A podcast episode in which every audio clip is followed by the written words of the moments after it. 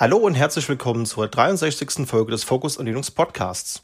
Ja, und ihr habt heute zwei Folgen in eurem Podcatcher vorgefunden, denn neben der News-Folge, der Folge 62, haben wir hier noch ein kleines Special für euch vorbereitet. Und zwar haben wir die Möglichkeit gehabt, mit Jan Wildebohr von Red Hat zu sprechen.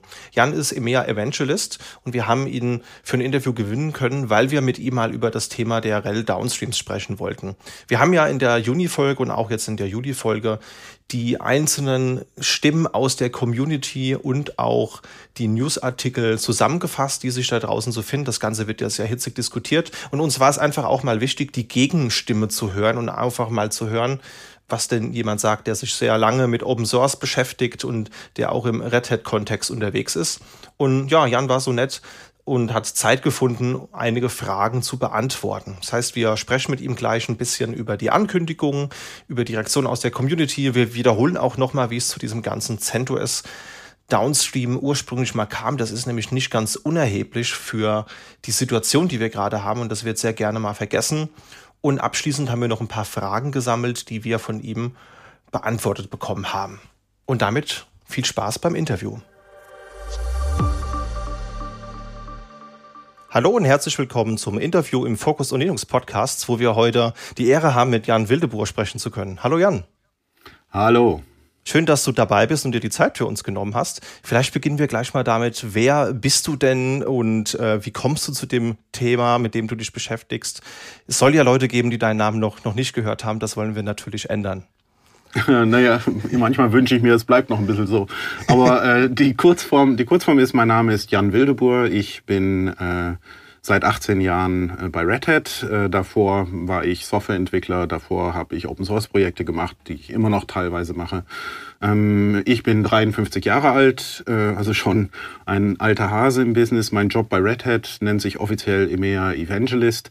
Und das heißt, ich darf mir die Zeit nehmen, äh, etwas über den Tages- und Quartalshorizont zu schauen und zu überlegen, wo geht die Reise hin, auf Veranstaltungen darüber zu reden, mit Analysten zu reden, mit Journalisten zu reden, äh, die Chefetage zu beraten, was sind die großen Topics, äh, die wir beachten sollen und weiterhin eben auch sehr tief in Communities verankert also die kleinen Sachen halt. Ich bin eigentlich seit der Gründung äh, jedes Jahr auf der FOSDEM gewesen und lauter andere Sachen. Ähm, ich nehme mich selber nicht so ganz wichtig, aber manche Leute nehmen mich sehr wichtig und da muss man immer versuchen, dass man das Bild halbwegs zurechtdrückt. Ich bin ein einfacher Mensch, der 30 Jahre Erfahrung mit Open Source hat.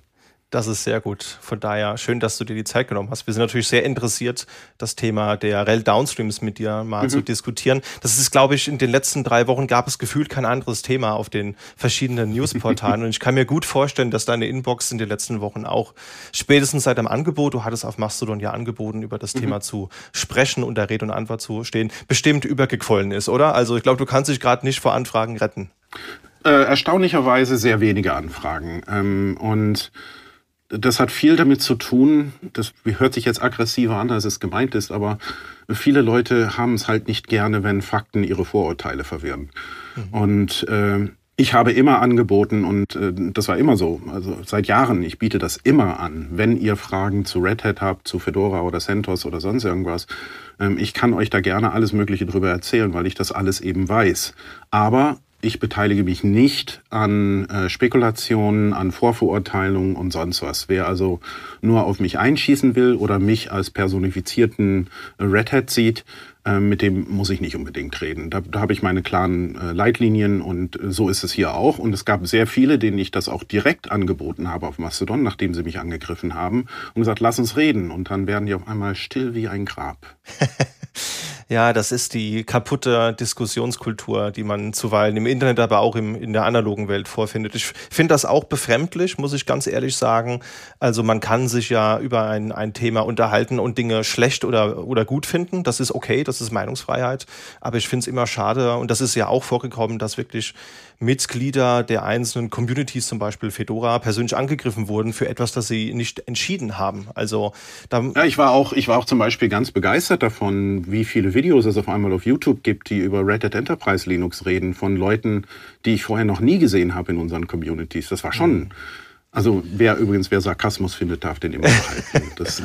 ja, diese reiserischen Videos sind mir auch äh, vor. Aber da, das, deswegen freue ich mich ja umso mehr, dass wir hier jetzt zusammensitzen und genau. ähm, mal versuchen, einfach normal darüber zu reden. Genau, richtig. Also da werden wir auch viel über die Historie, glaube ich, reden müssen. Wir können es ja nochmal mhm. grob zusammenfassen. Also die Zuhörenden äh, haben vielleicht in der Juni-Episode schon gehört, als das Thema ganz frisch war, haben wir schon mal zusammengefasst, was da der Stand der Dinge war. Das machen wir auch in der Folge, die jetzt Ende diesen Monats rauskommt oder rausgekommen ist, wenn ihr das hört. Es gab natürlich diese Rettet-Ankündigung letzten Monat, wo eben davon die Rede war, dass jetzt auf git.centos.org, das ist eine wichtige Seite im Kontext, nur noch der CentOS Stream Quellcode angeboten wird. Zuvor gab es den klassischen RHEL-Quellcode, der auch gedebrandet wurde. Also es gab Source-RPMs, die frei von Logos und Markennamen von Red Hat mhm. waren, wenn ich es richtig weiß. Ja. Das heißt, das ist auch so die, die erste Frage. Wenn ich jetzt einen Fork davon erstellen wollte, dann hätte es gereicht, diese Source RPMs zu nehmen, meine eigenen Logos einzubauen und das Ganze wieder zu releasen. Jein, so einfach funktioniert das nicht. Mhm. Ähm, wir müssen natürlich ich will jetzt nicht zu weit ausholen, aber ich mache es ganz simpel. Red Hat Enterprise Linux läuft ja nicht nur auf irgendwelchen Intel-basierten Servern. Ähm, wir haben ja noch sehr, sehr viel Legacy und andere Architekturen, die wir notgedrungen mit uns rumschleppen. Ähm, teilweise aber auch mit, mit vollem Support und sonst was, ob das jetzt Mainframe ist, ob das Power ist oder sonst irgendwas. Das heißt, RHEL, wenn man immer sagt Red Hat Enterprise Linux, meint man alleine damit schon ganz viele verschiedene Varianten. Ähm, richtig ist, dass wir bisher die Source RPMs, die, die sogenannten explodierten Source RPMs, also ausgepackte Source RPMs, mhm. ähm, auf äh, Git CentOS gepackt haben, ähm, so wie wir es früher auch schon immer gemacht haben, so wie wir früher auch immer Source-Pakete verteilt haben. Das, der Nachteil davon ist aber auch, es sind eben explodierte Source-RPMs für eine ganz definierte Version eines Softwarestandes, der nur im Kontext eines Downstreams sinnvoll ist. Also außerhalb von denjenigen, die Pakete bauen wollen, die unter REL oder einem Downstream laufen wollen, sind diese Sourcen relativ nutzlos. Deswegen haben wir parallel als wir CentOS äh, übernommen haben, was auch wiederum falsch ist, weil CentOS ist ein Open-Source-Projekt, das kann man nicht übernehmen. Was wir gemacht haben, ist, wie Leute, die CentOS gebaut haben, haben von uns das Angebot bekommen, das doch einfach weiterzumachen, aber mit einem ordentlichen Gehaltscheck von Red Hat. Das ist alles. Ähm, und dann haben wir uns äh, halt mit denen auch unterhalten, sag mal, wie sieht die Zukunft aus? Also einfach nur nachbauen ist auf Dauer ja jetzt auch nicht unbedingt das Sinnvollste. Also wie, wie können wir CentOS so integrieren, dass wir alle was davon haben. Es geht bei Open Source ja immer um den Ausgleich. Also es ist, ist ein Kreislauf, der da entsteht. Man, man macht Source Code, äh, stellt man zur Verfügung, irgendjemand findet das gut, hat eine Idee, liefert einen Patch, dann kommt ein Pull-Request rein, den nimmt man mit auf und so entwickelt sich die Software ja weiter. Und ob das dann Angestellte von Red Hat sind, ob das Community ist, ob das Kunden sind, ob das Partner sind, das ist ja relativ wurscht. Und in diesem Zusammenhang haben wir halt gesagt, es macht mehr Sinn, äh, CentOS als nicht mehr als klassischen Downstream Rebuild zu sehen, äh, sondern als aktiven Teil der Entwicklung, also mehr oder weniger REL++. Also was in CentOS Stream passiert, ist genau das, was dann irgendwann auch in RHEL landen wird, aber es ist sehr nah dran, also deutlich näher dran als das, was man mit, zum Beispiel mit Fedora bekommt. Mhm. Das war die Idee. Ähm, und in diesem Zusammenhang haben wir Center Stream gebaut und eben festgestellt, dass das Verteilen dieser explodierten Sourcen ähm, nicht mehr so wichtig ist, weil es für den Zweck einfach nicht mehr gebraucht wird. Parallel dazu, und das wird in der ganzen Berichterstattung immer super gern unterschlagen, ähm, haben wir ja all unsere Sourcen inklusive History, was in den explodierten Source RPMs gar nicht drin ist, inklusive History und alles auf GitLab, schön sortiert nach einzelnen RPMs mit allen drum und dran, mit der kompletten Git History, wo jeder, jeder, ausnahmslos jeder, Pull Requests machen kann, Patches schicken kann und so weiter. Das heißt, wer das Ganze reduziert darauf, Red Hat stellt keine Sourcen mehr zur Verfügung, das greift viel zu kurz. Ähm, macht es das Leben schwerer für Downstream Rebuilds? Ja. Ganz klar, ja. Also da brauche ich nicht drum herum reden und das will ich auch nicht. Macht es es unmöglich? Nein. Das haben wir ja schon gehört von, von äh, Rocky und, und Alma, ähm, dass die beide gesagt haben, hm, okay, blöd, aber äh, kriegen wir schon wieder hin. Und sind auch beide jetzt wieder unterwegs und, und haben eine Lösung. Also sollte unser großes, grandioses verstecktes, geheimes, evil Ziel gewesen sein, alle Rebuilds komplett zu zerstören, dann sind wir grandios gescheitert. Aber das war eben nicht das Ziel. Das Ziel war tatsächlich zu sagen, es ist, also wenn man das jetzt alles gehört hat, dann macht dieser Satz Sinn. Wenn man den Satz jetzt rausschnippelt und nur den hinstellt, dann kriege ich wieder einen Flame War. Aber das, das ist dann so. Es ist nicht Red Hats primäre Aufgabe, das Leben von Rebuildern so einfach wie möglich zu machen. Wir sind Open Source, da stehen wir zu seit 30 Jahren und uns wurde schon vor 30 Jahren gesagt, dass es nie funktionieren wird. Wir haben das Gegenteil bewiesen. Mittlerweile sind wir 23.000 Leute stark.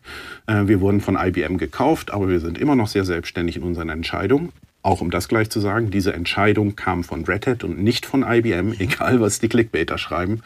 Ähm, also wenn das, wenn das in die Hose gegangen ist und schlecht kommuniziert wurde, die Schuld liegt bei uns bei Red Hat und nicht bei IBM. Auch um das klarzustellen. Der Punkt ist aber, dass Rebuilds und so weiter eine schlicht eine andere Rolle spielen. Ganz, wir müssen wirklich ganz, ganz weit zurückgehen. Wir gehen zu über 20 Jahre sogar. 20, 2002. 2002. Das ist nun wirklich schon lange her. 2002 war die Umstellung von Red Hat Linux auf Red Hat Enterprise Linux. Das war der Moment, wo wir das, äh, wo wir das alte Modell, wir verkaufen Boxen mit CDs und, und allen drum und dran über Buchläden, äh, umgestellt haben auf, es gibt jetzt das Red Hat Network, wir machen das jetzt äh, ein bisschen langsamer, nicht mehr halb, jedes halbe Jahr eine neue Release. Wir sorgen für Stabilität, äh, wir sorgen dafür, dass die Sachen auch lange laufen und das ist eine Dienstleistung, die wir da bieten und für diese Dienstleistung bieten wir ein Subscription-Modell an und damit läuft das so. Und das hat damals manche Leute werden sich noch erinnern, zu einem großen Aufstand geführt. Red Hat verlässt die Prinzipien von Open Source. Ja, die Diskussion war damals auch eine ganz andere, die Welt war auch damals eine ganz andere. Und aus diesem Frust heraus haben dann Leute gesagt, na Red Hat, dann zeigt doch mal, dass ihr echt Open Source seid, weil wir glauben euch das nicht. Und dann haben wir gesagt, okay, hier sind die Sourcen, macht was ihr wollt. Und dann haben die gesagt, na dann schauen wir mal, können wir daraus wirklich ein Rebuild machen? Und siehe da, man konnte. Und äh, das hat sich dann, also was aus diesem Frust heraus entstanden ist, hat dann zu dieser Rebuilder äh, oder manche sagen auch Clones. Ich, ich vermeide den Begriff, weil äh, es ist nicht die gleiche Version. Also wir haben unser Bildsystem, die haben deren Bildsystem, da gibt's kleine Unterschiede. Also von dieser 1 zu 1 Binärkompatibilität konnte man eigentlich sowieso nie sprechen, aber okay, lassen wir das. All das zusammen hat dann eben dazu geführt, dass als wir CentOS gekauft haben, wie manche Leute sagen, also die Angestellten, äh, die Leute bei uns angestellt haben, äh, dass die gesagt haben, so jetzt wollen sie auch noch CentOS töten. Das Gegenteil ist der Fall. Wir haben Stream gemacht, wir haben andere Sachen gemacht und wir wollten wirklich eine Community drumherum der ganzen Rebuilder, die auch uns Patches zur Verfügung stellt, denen wir auch helfen können, aber wo es eben auch vollkommen klar ist, wer professionell den Dienstleistungssupport von Red Hat haben will, der braucht verdammt nochmal eine Subscription. Das ist unser Geschäftsmodell. Mhm. So meine ich das, wenn ich sage, es ist nicht unser Job, den Rebuildern das Leben so einfach wie möglich zu machen. Da vielleicht eine kurze Frage direkt. Ja. Du hast jetzt von den Downstreams und den einzelnen Projekten gesprochen. Ja. Ich tue mir ein bisschen schwer, verlässliche Informationen zu finden. Es sind ja viele Meinungen, die da komplett konträr zueinander gehen. Zum Beispiel gibt es die ähm, die Gegenstimmen, die eben sagen, es, es gab da eine Zusammenarbeit, also es gab die Downstreams, wie beispielsweise Rocky oder Alma, die auch Contributions mhm. eingereicht haben, im Sinne von, wenn sie einen Bug gefunden haben, sie haben ja diese 1 zu 1 Bug-Kompatibilität mit REL angestrebt, dass man in dem Zuge auch beim Nachbauen dann einen Bug-Report bei euch aufgemacht hat. Gab es da eine mhm. Zusammenarbeit oder wie muss man sich das vorstellen? Eine direkte, echte Zusammenarbeit äh, ähm kann ich mich jetzt nicht dran erinnern. Wir bekommen ja, wir haben ja verschiedene Möglichkeiten, äh, mit Bugs umzugehen. Der größte Teil kommt direkt aus der, der Kundschaft, direkt aus der Anwendung heraus, äh, über das Red Hat Network und die, die anderen Geschichten, you know, Son of Sys Report und, und, und die ganzen Tools, die wir da haben. Ähm, und dann läuft das über unsere Systeme. Parallel dazu gibt's ja auch noch das bugzilla.redhat.com, wo eben jeder Bugzilla-Einträge äh, machen kann, was auch sehr fleißig genutzt wird. Wie viele davon jetzt aus welcher äh, Rebuilder-Community kommen oder sonst was, kann ich nicht sagen. Ich glaube, das kann auch niemand sagen. Aber einen definierten Prozess, dass zum Beispiel Alma und Rocky gesagt haben, also wir haben jetzt einen separaten Account äh, bei Red Hat, über den wir die von unserer Community gemeldeten Sachen einkippen. Äh, diese, diese organisierte Zusammenarbeit, die hat es meiner Meinung nach nicht gegeben. Mhm. Und das ist auch nichts Schlimmes. Wie gesagt, also nochmal, ähm, jeder soll uns, uns Bugfixes bzw. Bugs alleine schon melden. Schön wäre es natürlich, wenn ein Patch gleich dabei ist. Das spart uns allen Zeit und Arbeit. Aber wenn nicht, dann nicht. Also das ist, das ist ja nicht das Problem. Und wir sind weiterhin super offen, was das angeht. Und jeder kann das bei uns einkippen. Dass Sachen, die über Bugzilla reinkommen, nicht mit der gleichen Priorität behandelt werden wie Fehlermeldungen, die direkt von Kunden kommen, indem wir äh, in einem vertraglichen äh, Zusammenhang stehen. Das ist, glaube ich, auch jedem klar. Also ich habe selber im Moment, ich habe vorhin nochmal nachgeschaut, ich habe noch vier Bugzilla-Einträge offen. Da kriege ich jeden Montag übrigens eine automatische E-Mail äh, von meinem Outstanding Bug Reports. Und das heißt natürlich Outstanding im Sinne von noch nicht bearbeitet. Aber ich lese das immer als großes Lob, dass ich also wirklich Outstanding Bug Reports schreibe. Und die sind teilweise sieben, acht Jahre alt und brauchen jetzt auch nicht mehr gefixt werden und so weiter. Das ist nun mal so. Wir machen tausende von RPM-Paketen. Wir haben tausende von, von Entwicklern äh, bei Red Hat, äh, die daran arbeiten. Ähm, natürlich, äh, allein die Größenordnung, die wir haben, sorgt dafür, dass da zigtausende von Bug-Reports einschlagen jeden Monat. Und manche sind sinnvoll, manche sind es nicht. Häufig sind es Fehlkonfigurationen. Und natürlich bearbeiten wir priorisiert die Sachen, für die wir bezahlt werden. Und wer das, wer das un-Open Source findet, da habe ich, kann ich nicht viel zu sagen. Also es, wir werden nicht dafür bezahlt, dass wir mit jedem alles und sofort lösen. Das war ja auch eine der Aufgaben von den Rebuildern, was sie auch selber gesagt haben, dass sie ja da dann helfen können und ihre Community unterstützen und sonst was, was teilweise klappt, teilweise auch nicht. Ähm, das ist die Situation, die es seit Jahren gibt. Es ist eine sehr komische Situation. Das ist also wirklich so, als ob man sich vorstellt, äh, was weiß ich, das ist übrigens ein Fall, den es tatsächlich gegeben hat. Ähm, ich arbeite bei Miele in der Produktion und äh, schmuggle immer wieder mal Ersatzteile raus und in meiner Garage baue ich daraus dann neue Miele-Waschmaschinen, die ich irgendwo billig verticke. Und das ist nicht ganz das Gleiche, wie du verstehst, aber ja. äh, vom Prinzip her. Und dann verkaufe ich diese Maschine und die Maschine tut nicht und jemand rennt zu Miele und sagt, deine Maschine funktioniert nicht. Mhm. Und dann sagt der Typ von Miele, der schaut sich die Seriennummer an und sagt, Entschuldige bitte, was? Das ist nicht unsere Maschine. Ja, steht aber Miele drauf. Ja, mag ja sein, aber es ist trotzdem, das ist so ein bisschen von unserer Red Hat-Seite das Gefühl, ähm, wir müssen natürlich priorisieren. Wir bauen hier, also wir, wir haben eine riesige Kundschaft, wir haben eine riesige Verantwortung dessen, was wir mit unserer Distribution machen. Und Rebuilder gehören für mich persönlich, und das ist meine persönliche Meinung, zu dieser Community dazu, weil sie eben das Versprechen, dass wir eine Open Source Company sind, tatsächlich jeden Tag aufs Neue belegen. Das ist für mich schon sehr wichtig. Und deswegen sage ich, es ist jetzt schwieriger geworden, aber nicht unmöglich. Die wirklich spannende Frage dahinter ist, ist die Welt noch die gleiche, wie sie 2002 war? Ja. Brauchen wir diese Rebuilder in der Art, wie wir sie bisher hatten, oder hält man da jetzt an irgendetwas fest, was sich sowieso gerade ändert? Das ist eine spannendere Frage und die kann ich auch nicht beantworten. Ich gebe sie nur mit. Ich habe es vom Anfang gesagt, ich, ich habe keine Wahrheit gepachtet und ich habe auch nichts, was ich verteilen kann. Aber ich kann ein paar Gedanken mitteilen, wie wir und ich persönlich darüber nachdenken. Ich denke auch, dass das eine wichtige Frage ist, die man sich stellen muss, weil rein, wenn man mal auch ökonomisch guckt, ähm, mhm. jetzt nicht nur, wenn wir über Red Hat sprechen, auch wenn wir über andere Anbieter schauen, äh, über, über Social Networks reden, die ihre, ihre Prinzipien auch einfach geändert haben, beziehungsweise Prinzipien ändern ist, ist der falsche Ausdruck in dem Kontext, aber die Rahmenparameter ändern sich halt eben einfach auch. Klar. Und äh, ihr habt wie andere Enterprise-Distributionen natürlich auch Angestellte, die zu bezahlen sind, die haben auch Verbindlichkeiten, die haben eine Familie, die haben, äh, die haben eine Miete, die sie bezahlen bezahlen wollen. Von daher, das, das Argument, das kann ich in der Diskussion auch nicht ganz nachvollziehen, wenn das euch als Kontraargument genannt wird. Also wenn, wenn jemand ein, ein, ein Rebuild benutzen will, dann soll er das um Gottes Willen machen. Das ist überhaupt kein Problem. Genau. Wenn jemand Red Hat Enterprise Linux mal zu Hause benutzen will oder im kleinen Lab, dafür haben wir die Developer Subscription. Die ist gratis für jeden und bis zu 16 Maschinen bzw. 128 Cores. Das kann man auch benutzen. Wer näher dran sein will, kann CentOS Stream benutzen. Das ist auch komplett zum Downloaden und zum Installieren und sonst irgendwas. Das heißt, ich, ich möchte die Diskussion schon ein wenig zurückführen von dieser Radikalität. Äh, es, also Red Hat will alle Klone verbieten und sonst irgendwas und Red Hat ist keine Open Source Company mehr. Das ist eine extreme Position, die sich eben faktisch nur schwer begründen lässt. Aber man hört natürlich lieber solche Geschichten als, naja, ihr könnt den Source Code immer noch downloaden, der steht jetzt auf GitLab und nicht mehr auf, auf äh, git.centos. Äh, er ist aber immer noch komplett da. Schön getaggt übrigens mit wunderbaren Sachen und so weiter. Ähm, es ist häufig so, die, die spannendsten Geschichten, die durchgetragen werden, sind in Wirklichkeit ziemlich langweilig, wenn man mal auf die Tatsachen schaut.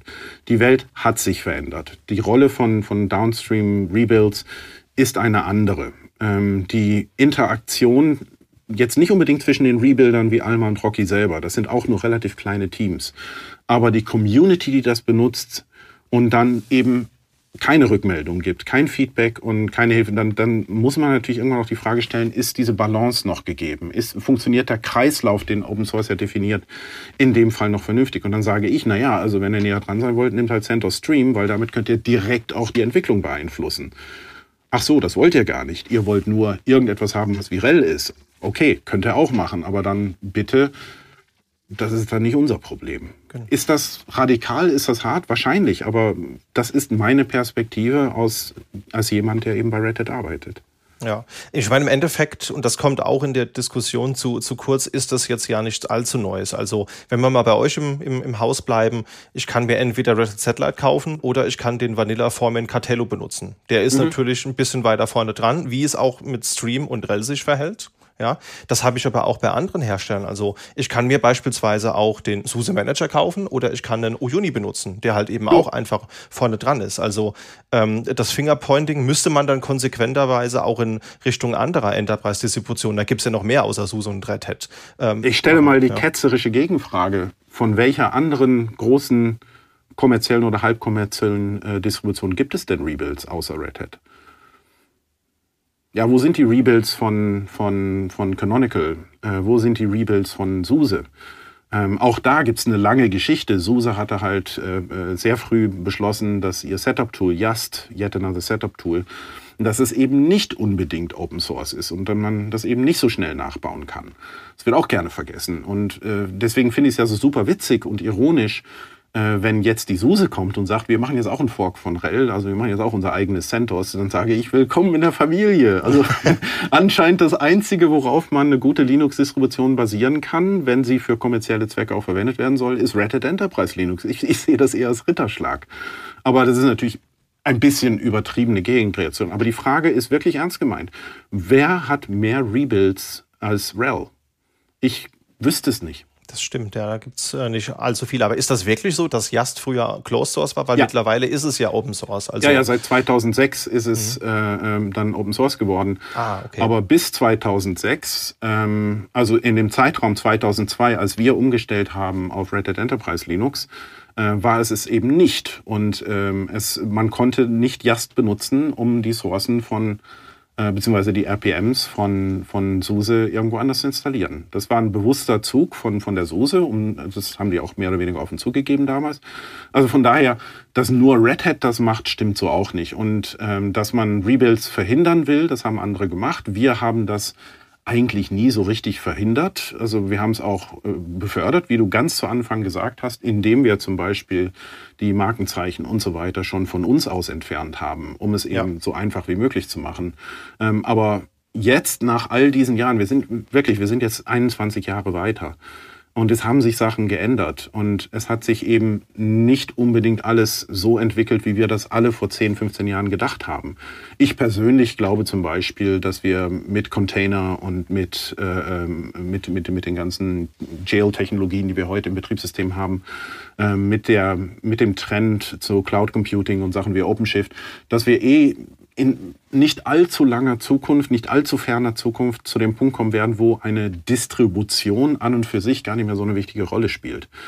Ähm, also dieses Konzept Distribution und mit Paketformaten und alles doppelt und dreifach und so weiter. Das, das ist die Frage, wird das noch ewig so bleiben? Also wir haben es ja gesehen, die ersten Ansätze mit Immutable Operating Systems wie Rancher OS oder wir selber auch mit Core OS ähm, und was eben wie Cloud auch funktioniert.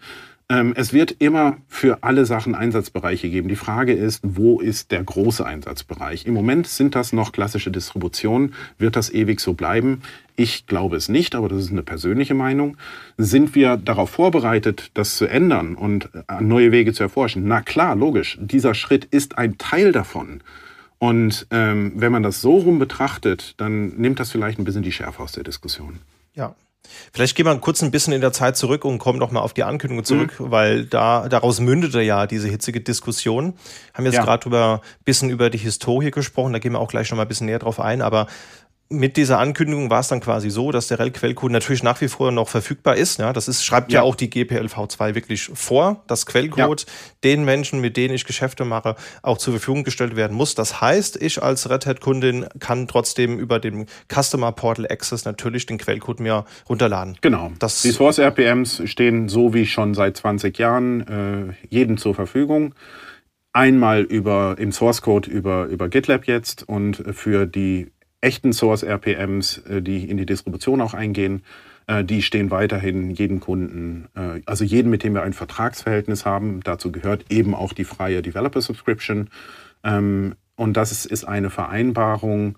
Also wenn es um GPL geht, auch da, oh, Entschuldigung, ich versuche wirklich konzentriert zu bleiben, aber manchmal ist es schwierig. Die GPL ist mit Sicherheit die wichtigste Lizenz in den ganzen Paketen, die wir als Red Hat Enterprise Linux und mit unseren anderen Produkten haben. Aber sie ist mit Sicherheit nicht die einzige Lizenz. Wir haben auch sehr viel BSD-Lizenzen, äh, Apache-Lizenzen und so weiter, wo teilweise die zur Verfügungstellung von Source Code gar nicht verlangt wird. Mhm. Wir machen das, wir behandeln aber alle Pakete identisch, als wäre es GPL. Wenn es uns darum geht, unsere Pflicht zu erfüllen, die Sourcen zur Verfügung zu stellen, sind wir super strikt. Also auch bei Sachen wie BSD, wo das nicht sein müsste, machen wir es trotzdem und das auch von Anfang an, also jetzt seit 30 Jahren. Ähm, erfüllen wir den rechtlichen Rahmen, ist immer so eine komische Frage, weil wir sind immer weit über dem hinausgegangen, was die GPL verlangt. Und das hat sich ja nicht verändert. Äh, klar, die Source RPMs sind Teil der Subscription. Das waren sie übrigens schon immer. Ähm, das, ist, das ist auch nichts Neues. Es wird, was ist der Haupteinsatzzweck dieser Source RPMs? Nicht, dass da irgendjemand hingeht und sagt, oh, ich baue jetzt mal alles selber nach, weil ich vertraue Red Hats Bildmaschinen nicht. Das passiert nicht. Ähm, sondern es wird hauptsächlich genommen, wenn es irgendwo ganz tief sitzende Bugs gibt, die sich nur schwer rauskriegen lassen dass man sagt, ich möchte mal wissen, ganz genau wissen, welcher Source Code wird da verwendet. Das Problem beim Debuggen ist aber, ich habe im Source RPM nur den aktuellen Source Stand von diesem Paket, ohne die Geschichte. Das Einzige, was ich noch habe, ist halt eben die, die README-Datei mit dem Changelog, mhm. äh, wo ich dann halt Sachen sehen kann. Also da stehen ja irgendwelche CVE-Nummern drin oder irgendwelche Commit-Numbers, aber ich habe nicht die komplette Historie. Die habe ich aber auf GitLab. Da ist sie drin. Und deswegen ist für diese Reproduktion von, von Fehlern und sonst was, also was eh sehr selten passiert, dafür sind diese Source RPMs weiterhin wahnsinnig wichtig. Der primäre Einsatzzweck der Source RPMs waren nicht Rebuilds. Das muss man einfach immer wieder festhalten. Dass man zusätzlich mit den Source RPMs auch Rebuilds bauen kann, das ist ein netter Nebeneffekt. Aber es war nie der Hauptfokus. Und deswegen, wenn wir das jetzt geändert haben, ist es aus dem Grund. Es ist wirklich aus dem Grund, dass wir gesagt also wir machen zum Beispiel ja weiterhin noch für Stream 7 äh, bis Ende 2024. Wir machen es nur nicht mehr für 8 und 9. Mhm. Dafür aber eben die Sachen im, im GitLab. Also in Summe haben wir keinen Quellcode weggenommen. Eher umgekehrt, wir liefern sogar noch mehr. Ähm, und dass wir das mit, mit Git CentOS nicht mehr so machen wie früher, ist Teil einer Entwicklung, die auch vorher kommuniziert wurde. Und dass sich da jetzt alle so draufgestürzt haben, war etwas überraschend für uns auch. Und das kann man auch an uns absolut sicher kritisieren, dass die Kommunikation da alles andere als, als klar war äh, und, und dass der Anschein, der da erweckt wurde, sich damit eben auch begründen lässt. Aber wie gesagt, ich hoffe, ich habe genug erklärt, dass die Leute sich ein eigenes Bild bilden können und auch selber da mal reinschauen können, um festzustellen, wie viel davon ist wahr und wie viel davon ist übertrieben. Ja. Nochmal, ich mache keine Vorschriften. Genau. Ja, das muss man wirklich auch als Kritikpunkt festhalten, dass ja. die Kommunikation einfach wirklich wiederholt nicht gut funktioniert hat. Also ähm, in der Berichterstattung, da würde mich auch mal deine Einschätzung interessieren, war es wohl mhm. so, dass äh, das nicht so sauber im Vorfeld kommuniziert wurde. Also es gab wohl ein Bugticket, das Alma Linux Projekt aufgemacht hat, was eben mit diesem gitcenters.org Server sei. Mhm. Und also da war wohl keine proaktive Kommunikation. Und die Stream-Ankündigung, die war damals auch relativ unerwartet. Ja. Das war, das war, glaube ich, ein Thema, da hätten sich die, die, die Leute mehr proaktive Informationen oder Kommunikation von, von euch gewünscht. Das wollen, das wollen die Leute immer. Ja. Spätestens dann, wenn etwas in die Luft fliegt, heißt es, hätten wir nur alles gewusst, dann, dann hätte, wäre das nicht passiert. So funktioniert es leider nicht. Und wir, wir kennen beide genug Beispiele und auch die Zuhörer kennen genug Beispiele. Ich brauche da gar nicht weit ausholen über Regierungspolitik in Deutschland, wie mhm. das kommuniziert wird und sonst irgendwas. Ähm, um es knallhart zu sagen, ich bin ja Holländer, ich darf Sachen knallhart sagen, um es knallhart zu sagen, es gibt so ein Sprichwort in Holland, wer einen Hund schlagen will, findet immer einen Stock. Und das geht manchmal auch so ein bisschen hier in diese Richtung. Mhm. Wir haben uns teilweise missverständlich ausgedrückt, korrekt. Wir haben das nicht sauber kommuniziert, wobei aber auch keiner sagen kann, wie man das denn sauber hätte kommunizieren können. Also wie hättet ihr es gerne gehabt, damit wir daraus lernen können. Die, da habe ich leider noch nicht so viel gehört. Das müssen wir dann auch schon wieder selber rausfinden. Aber trotzdem bleibt das Resultat so, wie es ist. Und jetzt mit ein, zwei Wochen Abstand merken wir auch, die Wogen glätten sich wieder. Ja, also äh, äh, Rocky und, und Alma äh, haben erklärt, wie sie weitermachen wollen. Alma mhm. hat gesagt, wir machen jetzt nicht mehr ganz Back-to-Back äh, Compatibility, was ich eher mal ein völlig verrücktes Argument fand. Wer ist stolz darauf, die gleichen Bugs zu haben wie jemand anderes? Sollte doch. Naja, okay, gut, äh, äh, lassen wir das. Ähm, es gibt dann die neuen Ankündigungen von, von Oracle. Mhm. Oracle. Oracle, die vor Gericht geklagt haben, dass die Java API doch bitteschön zu schützen sei und sonst irgendwas und alle möglichen anderen Geschichten. Die haben jetzt ihr Enterprise Linux auch mal wieder hochgejubelt. Ähm, die SUSE macht jetzt auch einen, einen Fork und sonst irgendwas. Und schlussendlich, wenn wir es ein bisschen nüchtern betrachten, es hat Änderungen gegeben, die wurden nicht gut kommuniziert die kann man auch und soll man auch kritisieren. Red Hat macht mit Sicherheit auch Entscheidungen, die sich im Nachhinein als nicht ganz so doll äh, rausstellen. Aber es, wir haben wenigstens Sachen, wir, wir probieren wenigstens. Also wir machen Sachen. Also wir versuchen wirklich hier Innovation auch ein bisschen voranzutreiben. Und dass das so viel Aufruhr verursacht, das wie gesagt, nochmal mit einem heftigen Schuss Sarkasmus, ähm, das zeigt doch eher, wie wichtig REL in dieser Welt ist. Ja, ich meine, große Firmen, ähm, da drehen sich manche Zahnräder dann halt doch nicht so sauber ineinander, wie man das äh, gerne hätte. Ja. Von daher, das gehört halt auch mit dazu. Du hast auch eingehend gesagt, ihr seid ein großes Unternehmen, seid jetzt auch Teil eines noch größeren Unternehmens. Ja. Das kommt da vielleicht auch noch mit, mit dazu. Aber Kommunikation ist, ist, denke ich mal, schon was, was man optimieren kann. Das äh, Klar. haben wir, haben wir glaube ich, ähm, diskutiert. Und manchmal kommen auch Zufälle mit, mit rein oder andere Umstände, die das Ganze natürlich vom Timing her auch ungünstiger noch präsentieren. Zum Beispiel gab es ja die Developer Subscription, die ich auch habe. Also ich benutze ja. die auch, habe auch da einen persönlichen Account und äh, habe mir da einen Account nochmal geklickt die Tage und habe dann gesehen, dass es kurzzeitig sogar 240 Entitlements statt der 16 gibt, die ja, ja. auch bekannt sind. Und dann ja. hat sich aber herausgestellt, das hat mir auch ein Red Hat Mitarbeiter über Mastodon bestätigt, dass das nur ein Bug war. Wie ist es denn dazu Nein, gekommen? nicht ganz ein Bug, sondern es geht darum, wir, wir liefern ja 16 Cores. Also wir sagen mhm. mit der Developer Subscription, du kriegst 16 Cores. Du kannst auf den Cores aber auch virtuelle Maschinen fahren. Mhm. Und wenn du eine virtuelle Maschine fährst als REL, brauchst du ja wieder ein Entitlement dafür. Mhm. Oh, jetzt rechne mal 16 mal 15. Ah, okay, alles, alles klar. Das ist natürlich, da wäre es halt cool gewesen, wenn da dann auch noch, bevor das, also das ist dann irgendwann durchs Netz gerollt, ja. die Leute haben es rausgefunden und dann du kannst dir denken, wie die Clickbait die Mitteilung ausgesehen haben. Ja. Und das, das ist dann natürlich zu so einem Zeitpunkt ungünstige PR. Aber da wäre wie immer ja. Murphy's Law. Wenn schief geht, dann aber auch richtig ja, alles. Dann halt richtig. Aber das ist, das ist ja eher, das war, das war eher eine lustige Geschichte. Also das, das, das verursacht ja keinen großen Schaden. Das ist intern gab es eine, eine Umstellung bei den bei den SKUs. Okay. Und da ist diese Berechnungsmethode halt, die war kurz auseinandergeflogen. Okay. Ähm, das wurde dann auch sehr schnell erkannt und dann ging das große Rätselraten los. Wie, wie, wie konnte das denn passieren? Dann hat man das gefunden, hat man es auch wieder gefixt.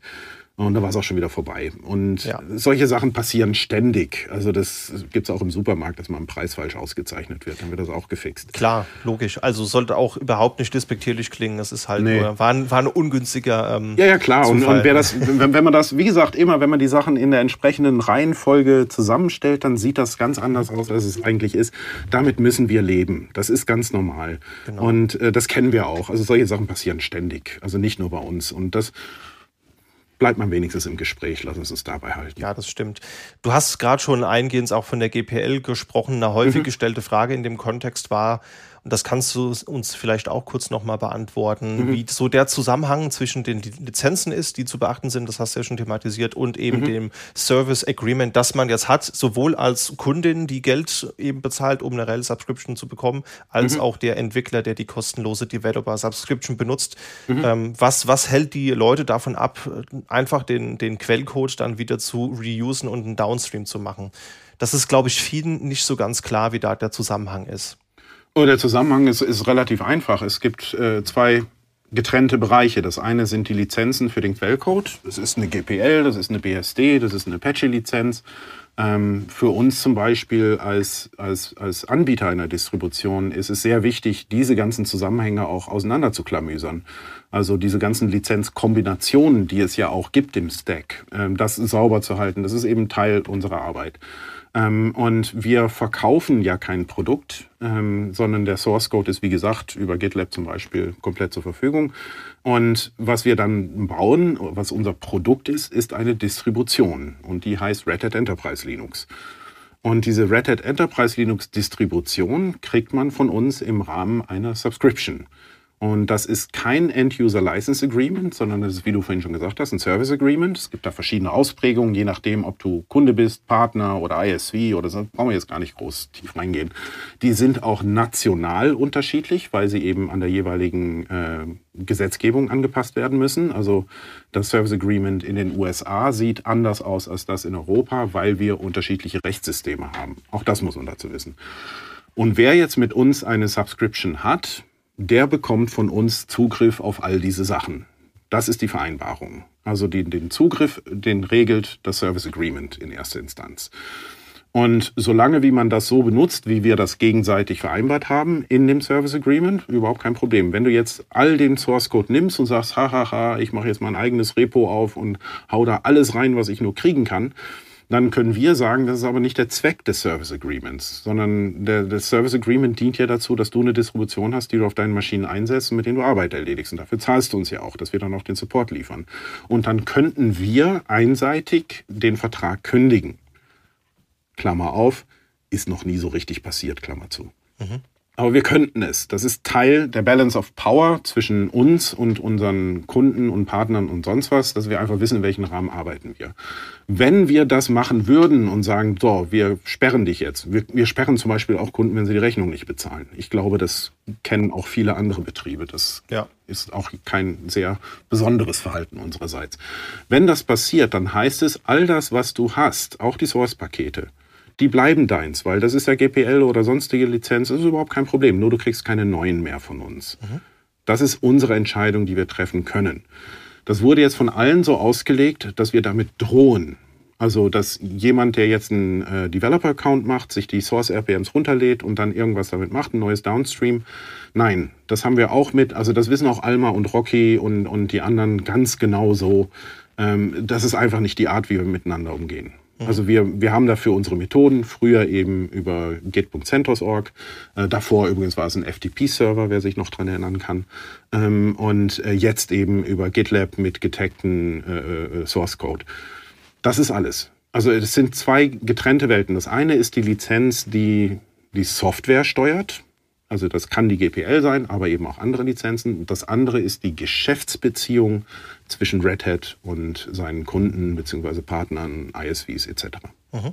Das heißt, prinzipiell würde die Downstream-Projekte erstmal nichts davon abhalten, weiterzumachen. Sie müssten sich halt andere Wege suchen, wie sie an die ja. Pakete kommen. Du hast ja, ja, auch schon gesagt, äh, Rocky zum Beispiel dis diskutiert ja auch ähm, den, den Weg der UBI-Images, die man sich ja dann als Pay-as-you-go quasi klicken kann auf verschiedenen Cloud-Anbietern. Die machen zum Beispiel das oder die sagen, na ja, also dann nehmen wir halt das, was, was Oracle uns gibt bei Oracle Enterprise Linux ähm, da gibt es zig Wege. Ein Weg hat sich jetzt geändert. Das ist die ganze Story. Genau. Vielleicht Drehen wir da noch ein bisschen mal die Zeit zurück. Mhm. Wir haben ja schon ein bisschen über, über CentOS und du hast auch über Red Hat, Linux und Fedora gesprochen. Ähm, denn die, die Frage, die man sich ja auch mal stellen muss, ist die ganze Gewohnheit. Das ist ja eigentlich eine große Diskussion um das Thema der, der Gewohnheit. Wir, wir sind es gewohnt, dass es seit 2004 CentOS gibt. Das war immer so. Jetzt ist es nicht mehr so möglich. Und das ist natürlich, Menschen haben immer Probleme damit, sich neuen Dingen zu öffnen, wenn sich Dinge ändern. Vielleicht sprechen wir da mal drüber, wie das überhaupt zustande kam. Denn ich kann mich dran erinnern, äh, als ich damals in der IT-Branche angefangen angefangen habe. Ich habe 20 2007 meine, meine Ausbildung gemacht und äh, habe da auch das erste Mal direkt CentOS gesehen, weil mein Arbeitgeber, wir waren auch äh, Red Hat-Kunde und mhm. da meinte mein damaliger Kollege, bei dem ich in der Abteilung war, ja, du, da können wir auch CentOS für nehmen, das kostet keine Lizenzen, wo halt auch da jetzt wieder Lizenz versus Subscription ist ja auch wieder ein Unterschied. Anyway, ja. also da habe ich das erstmal von, von CentOS gehört und konnte gar nicht so ganz verstehen, wie das überhaupt zustande kommt, dass es sowas, so ein Downstream gibt, das im Endeffekt ein 1 zu 1 Replika eines äh, Enterprise-Produkts ist. Ja, es war ja nie eins zu eins Replika. Ähm, das, das habe ich ja schon erklärt. Wie gesagt, also CentOS unterstützt nicht alle Architekturen, die RHEL unterstützt. Mhm. Ähm, CentOS äh, hat auch ihre Update-Policy anders als die von Red Hat. Also wir haben ja die, die, die, die Subversions, äh, äh also was weiß ich, 8.1, 8.2, 8.3, äh, für die man dann nochmal separat äh, Update-Programme buchen kann, wenn man aus was für Gründen auch immer Zertifizierungen oder Hardwareabhängigkeiten nicht alle Upgrades nachziehen kann. Diese feinstufige Einordnung hat es bei CentOS ja nie gegeben. Das war ja immer die Main-Version. Äh, also von daher dieses 1 zu 1 und so weiter, da musste ich schon immer so leicht mit den Augenbrauen zucken, mhm. weil so ganz stimmt das nicht. Aber Tatsache ist natürlich, es war sehr nah dran für die Hauptarchitekturen. Also x86, 64-bittig neuerdings, also seit ein paar Jahren, vorher auch mal 32-bittig. Äh, zum Beispiel, wir haben jetzt auch Red Hat Enterprise Linux für ARM-Prozessoren. Äh, das haben die Downstream-Bilder auch noch nicht alle. Ähm, auch da das Bild ist komplexer als CentOS ist eine 1 zu 1 Kopie von RHEL. Das ist das Einzige, was ich damit sagen will. Mhm. Und dass es diese Rebuilds gibt, wie gesagt, 2002 haben wir diese Umstellung angekündigt, weg von den Boxenverkaufen hin zum Subscription-Modell. 2004 hat sich dann CentOS aus einer Unzufriedenheit heraus gegründet und gesagt, also jetzt wollen wir es euch aber mal zeigen. Und da haben wir gesagt, hier ist alles, was ihr braucht dafür, bitteschön. Äh, und dann ist das sehr lange parallel nebeneinander hergelaufen. Äh, mit mal guten, mal schlechteren Beziehungen und äh, äh, jede Seite hat da gute Sachen gemacht, aber auch Fehler. Ähm, und dann irgendwann haben wir halt gesagt, also das, das ist jetzt eigentlich auch alles alberner Quatsch. Arbeitet doch für uns, dann können wir das besser machen. Und so ist Santos dann zu uns gekommen und dann kam natürlich gleich wieder, hat sich der ganze Prozess wiederholt, wieder das Gleiche, wir wollen das nicht und dann gab es Alma und dann gab es Rocky und so weiter und so weiter. Also das ist ein ganz komischer Prozess eigentlich, zu sagen, also wir haben wirklich jahrzehntelang alles getan, damit die Rebuilds funktionieren, gebaut werden können. Wir haben freiwillig unsere Markenrechte entfernt und sonst und haben gesagt, das ist ein Open Invitation. Äh, aber das heißt ja nicht, dass man dann hingeht und sagt, jetzt gründen wir mal so kommerzielle Supportfirmen mhm. und bieten Support dafür an. Äh, und das ist dann viel billiger als Red Hat. Also wir haben die ganze Entwicklungsarbeit und jemand anders schnappt sich den Profit. Ähm, das kann man machen, aber das heißt nicht, dass wir es unterstützen müssen. Ja. Das sehe ich relativ einfach. Das ist auch ein Punkt, den ich in der Diskussion nicht so ganz verstanden habe. Also ich kann verstehen, wenn, wenn jetzt manche Leute sagen, okay, ich habe mich dran gewöhnt, es gibt eben ein relativ nahes Downstream und vor allen Dingen, und das darf man auch nicht vergessen, wenn wir zum Beispiel über, über Unis oder Hochschulen über, oder Non-Profit-Organisationen mhm. reden, die vielleicht faktisch mhm. auch nicht das Geld haben, sich eine Subscription zu holen. Und wenn die halt bisher CentOS oder andere Downstreams eingesetzt haben, dann ist das sicherlich ein Thema, über das man diskutieren kann. Aber die Frage, die sich mir da vor allen Dingen auch stellt, ist, jetzt auch im Hinblick auf das Service Agreement, über das du gerade gesprochen hast, mhm. wie legal oder vertretbar war das denn damals überhaupt? Weil ich kann mir vorstellen, das Service Agreement, das habt ihr auch nicht erst seit einem Jahr. Nee, das äh, haben wir eben 2002 angefangen äh, mit der Umstellung. Das wurde über die Jahre natürlich etliche Male äh, angepasst, weil sich Gesetzeslagen ändern, weil wir neue Märkte erschlossen haben. Aber wir haben das damals tatsächlich mit der Free Software Foundation besprochen, mhm. ähm, ob das, was wir da vorhaben mit dem Service Agreement, ob das mit der GPL und dem, dem Ethos der Free Software zu vereinbaren ist. Und die Antwort war klar, ja. Ja. Punkt. Und ähm, darauf haben wir uns dann auch immer verlassen und so weiter. Und wir haben auch regelmäßig mit, mit den Leuten von der Free Software Foundation äh, auch in, in Europa gesprochen und so weiter. Wir tun das auch bis heute noch. Ähm, dass, dass eine Free Software Foundation natürlich jetzt nicht unbedingt wie ein kommerzielles Unternehmen wie Red Hat denkt, das ist auch klar. Aber es, äh, wir, wir haben da ein, ein, eine gute Zusammenarbeit, wir haben das immer wieder besprochen, können wir das machen, können wir das nicht machen. Und auch die Free Software Foundation hat gesagt, dieses Modell verstößt nicht gegen die Bedingungen der GPL. Und wir sehen auch in der Praxis, dass Red Hat über die Anforderungen der GPL eh schon deutlich hinausgeht und dass sich das auch nicht geändert hat. Also von daher war das eigentlich nie eine große Frage. Ähm, es ist ein anderes Problem, dass viele in der Open Source Community glauben, dass sie mehr Ahnung von Recht haben als Rechtsanwälte. Und äh, da bin ich, da sage ich immer Leute ganz, ganz vorsichtig, weil wirklich, also es gibt einen Grund, dass wir eine eigene Rechtsabteilung haben, um genau solche Fragen auch zu klären. Dass Leute dann sagen, ja, aber Debian macht das nicht. Dann sage ich, ja, aber Debian ist auch kein 20.000 Mann Unternehmen. Leute, wir müssen da schon ein bisschen die Maßstäbe ansetzen. Und wenn ihr das nicht wollt, es ist Open Source. Ihr könnt jederzeit zu einer anderen Alternative wechseln. Wir haben hier kein Login. Wenn euch Red Hat nicht passt, es gibt genug andere Anbieter. Und das müssen nicht nur, nicht nur Downstream-Rebuilds sein. Es gibt Canonical, es gibt SUSE, es gibt Debian, es gibt zig Varianten von Debian, es gibt Desktop-orientierte Distributionen, etc., etc., etc. Wir machen hier nicht das Problem. Aber wenn ihr unbedingt darauf besteht, dass wir wirklich alles machen müssen, damit wir bloß nicht noch mehr Geld verdienen können, dann sage ich, irgendwo gibt es auch eine Grenze der Vernunft und der Logik und darüber müssen wir reden. Den Teil, den du ansprichst, Service Agreement äh, und Vereinbarkeit mit GPL und so weiter, geklärt, schon seit vielen Jahren. Ist es das, was manche Leute in der Open Source Community erwarten? Nein. Es gibt Leute, die darauf bestehen, dass alles gratis, frei und jedem zugänglich sein muss. Und das ist auch in Ordnung, das zu fordern. Aber man muss auch respektieren, dass wir uns anders entschieden haben und zu dieser Entscheidung auch stehen. Wir haben gesagt, wir machen Verträge mit unseren Kunden, wir verlangen Geld dafür und wer uns bezahlt, kriegt unsere Dienstleistung. Und wie gesagt, die Software ist nicht der größte Teil dieser Dienstleistung. Source Code hat für uns relativ wenig Wert, sondern das, was für uns wichtig ist, sind die Zertifizierungen, sind die Bugfixes, ist, dass man Ansprechpartner hat, dass wir Architekturhilfe leisten, dass wir ein riesiges Partner-Ökosystem aufgebaut haben äh, und so weiter und so weiter und so weiter. Das wird alles davon bezahlt und das ist unsere Entscheidung, das ist unser Geschäftsmodell. Und wer damit nicht einverstanden ist, der braucht nicht zu uns kommen. Das steht jedem frei. Das stimmt. Es gibt ja einfach auch genügend Distributionen, wie du gerade schon aufgelistet hast. Wenn man wirklich eine, eine reine äh, FOSS-Distribution haben will, im Sinne von, es gibt keine Enterprise-Variante mhm. davon, mhm. es ist keine Firma, die hinten dran steht, sondern ähm, eben alleinstehende Persönlichkeiten, die sich damit beschäftigen, dann, dann gibt es ja dafür passende Projekte. Also wir erinnern uns wahrscheinlich beide noch an diese unsäglichen Diskussionen vor ein paar Jahren über System D, ähm, die auch in sehr, sehr persönliche Angriffe gegen Lennart Pöttering geendet ja. sind, was ich damals also völlig inakzeptabel fand. Und das habe ich auch sehr deutlich verwortet. Ja. Und dann hat halt irgendjemand gesagt, wir machen jetzt einen Fork von Debian, wo kein System D drin ist und wir nennen das Devuan. Ja, vielleicht sollte das dann jetzt auch mal jemand mit Rell machen.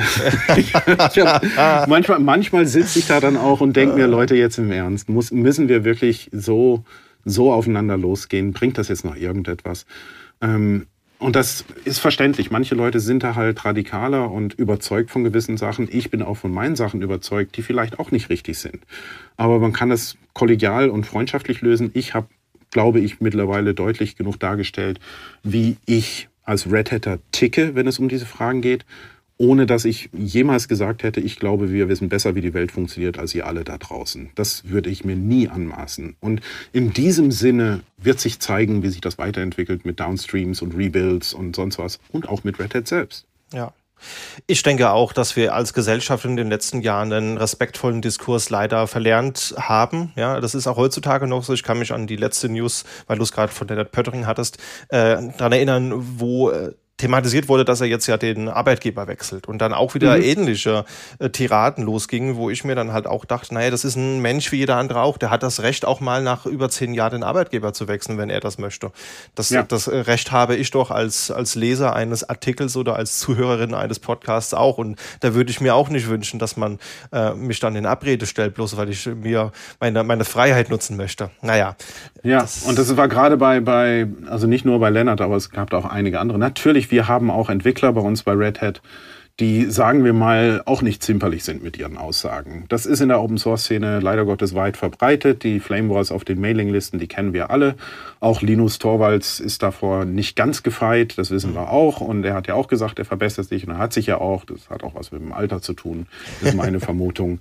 Äh, ich merke das ja auch an mir selber, dass ich da jetzt äh, entspannter werde, weil ich eben schon so viel miterlebt und gesehen habe. Und ich sehe dann immer wieder neue Leute hochkommen, die aber jetzt noch mal radikaler werden wollen. Und dann denke ich mir auch, ja, probiert's ruhig. Das sind wir alle durchgegangen. Nur sobald man da mit anderen Menschen wirklich schadet, durch persönliche Angriffe, da ist die Grenze.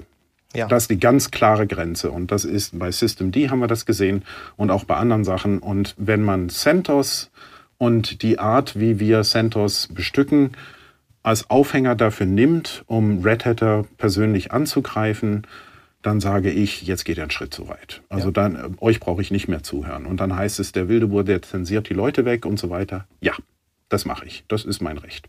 Ja, ja, ich finde auch, also wir, wir beide müssen auch nicht einer Meinung sein, können uns aber trotzdem völlig respektvoll und höflich miteinander unterhalten und das kommt einfach zu kurz. Also das ist mir auch aufgefallen, dass bei der Diskussion wieder, wir haben auch einige Leute von Red Hat kennengelernt, als wir auf der Red Hat Summit waren, haben uns zum Beispiel mit Matthew Miller äh, ganz mhm. gut unterhalten und auch mit Maureen und ähm, den folge ich jetzt halt und wenn man da so sieht, was, was die sich die letzten Wochen anhören müssen, dann ist das einfach nur beschämend und es tut einfach weh, auch als nicht betroffene Person das lesen zu müssen und das ist bei anderen Firmen auch so. Das ist jetzt kein, kein Red Hat-typisches Phänomen. Also auch Angestellte äh, von anderen Distributoren müssen sich diesen äh, Shitstorm geben. Das äh, ist, ist eine traurige Zeit, ähm, die uns auch als Gesellschaft. Aber jetzt wollen wir doch, wollen wir das bitte auch mal, auch da wieder ein bisschen im Kontext setzen. Maureen und, und, und, und Martin und Mark und alle anderen und eben auch ich, mhm. die da draußen als, als bekanntes Gesicht äh, für Red Hat stehen im Vergleich zu vielen anderen Unternehmen sagen wir wenigstens was. Ja. Also wir reden sehr offen darüber. Deswegen haben wir auch dieses Gespräch gerade jetzt.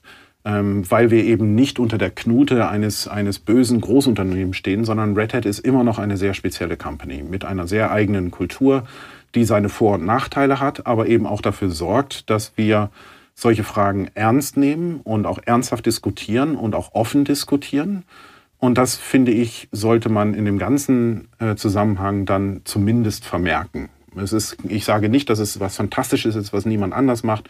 Ich sage nur, wir, wir schrecken nicht davor zurück. Ja, das ist ein Argument, ja.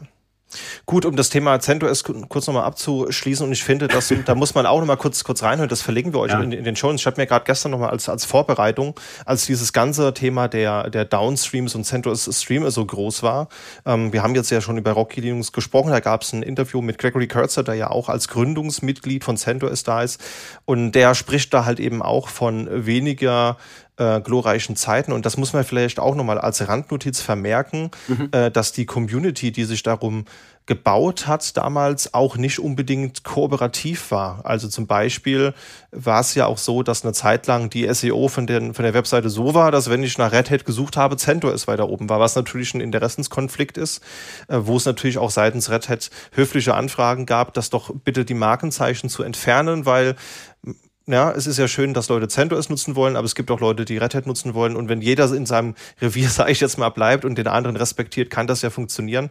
Hat hier aber nicht funktioniert, äh, weil mhm. die Community, und das hatte er auch nicht unter Kontrolle, bewusst auch Red Hat getrollt hat und dann zu Slashdot-Zeiten so lustige Namen äh, wie äh, Prominent North American Enterprise Linux Vendor und so weiter gefunden hat. Und das, daraufhin musste Kürzer dann auch das Projekt verlassen, weil natürlich das dann in die nächste Ebene gegangen ist und man dann auch über, über rechtliche Themen spricht. Weil wenn man nämlich eigentlich ein Agreement hat, dass man gegenseitig sich respektiert und die Markennamen nicht nutzt und dann aber durch den Kakao gezogen wird, das, das muss sich niemand gefallen lassen, unabhängig von Firmen. Also das, mit gefallen lassen hat es relativ wenig zu tun, aber wenn es einfach dauerhaft und penetrant wird, äh, dann frisst das eben auch Nerven und Goodwill. Ja. Also dann hat man auch weniger Lust zusammenzuarbeiten, wenn man eben weiß, ihr habt da so ein paar Typen bei euch in der Community, die sich einen Spaß draus machen, sowas zu machen. Schmeißt die raus. Das habe ich auch vorhin schon gesagt. Also ich war da immer knallhart in meinen Communities. Und meine größte Community, die ich hatte, waren 130.000 Leute. Also ähm, das ist dann schon auch eine etwas andere Größenordnung. Und da waren wir super radikal und einfach und schnell. Wir entscheiden das, es ist unsere Community und wenn dir das nicht passt, dann geh woanders. Ähm, und diese Härte, die können wir uns zum Beispiel, also die kann ich mir jetzt als Red Hatter auch nicht leisten, logischerweise, ähm, weil wir halt in einem anderen Spiel stehen. Wir haben auch sehr viele Leute in der Red Hat, in der größeren Community, auch in der Fedora Community, ähm, wo ich auch sage, boah, muss das echt sein? Eure Argumente, die habe ich schon seit 20 Jahren immer wieder gehört. Jetzt kommt da doch mal langsam von runter, aber das muss ich respektieren. So sind die Leute. Und wenn sie sich produktiv in der Community einfügen, dann sollen sie auch jede Meinung haben, die sie wollen. Aber hier auch gerade bei Santos und sonst irgendwas und, und bei Rocky. Und wir müssen wirklich da ganz deutlich auch hinschauen und sagen, das sind schlussendlich, wenn es ums wirkliche Bauen geht, also um die richtige Arbeit, die hinter einer Downstream äh, steht, das sind sehr, sehr kleine Gruppen. Also wie gesagt, CentOS waren damals sechs oder sieben Leute im, im Core-Team und dann noch ein bisschen was drumherum und so weiter, aber keine Communities mit wirklich Tausenden oder Hunderttausenden von Mitgliedern. Und das macht es dann zusätzlich auch schwerer. Also es gibt wahnsinnig viele Leute, die das benutzen, eben weil es ein gratis REL verspricht. Was es eben nicht ist, das habe ich jetzt aus der technischen Ebene ein paar Mal schon äh, erklärt. Ähm, und ich sage auch nicht, dass jeder, der Rocky oder Alma benutzt, äh, Umsatzverlust für Red Hat wäre. Also diese typische Argument der Plattenfirmen. Ja? Also jedes, jedes gedownloadete MP3 ist eine nicht verkaufte CD. So denke ich überhaupt nicht. Wir ja. kriegen die ja damit schon auch in unsere Galaxy rein. Aber eben, wenn es auf faire Sachen beruht. Und wenn dann auch die Downstreamer sagen, ab einem gewissen Punkt können wir das als Downstream nicht mehr lösen, als Rebuild, da musst du jetzt bitte schön direkt zu Red Hat gehen und dann musst du dir auch eine Subscription schnappen. Und wenn es dann, du hattest vorhin erwähnt, äh, Universitäten oder, oder Projekte oder sonst, wir haben da ja auch Angebote, aber die, da muss man auch mit uns reden und einfach mal fragen. Mhm. Ich kann da auch helfen. Also wenn es darum geht, dass irgendjemand mal sagt, ich brauche 40 oder 50 Subscriptions für irgendeinen Test für mein Open Source Projekt, kriegen wir hin, ist überhaupt kein Thema.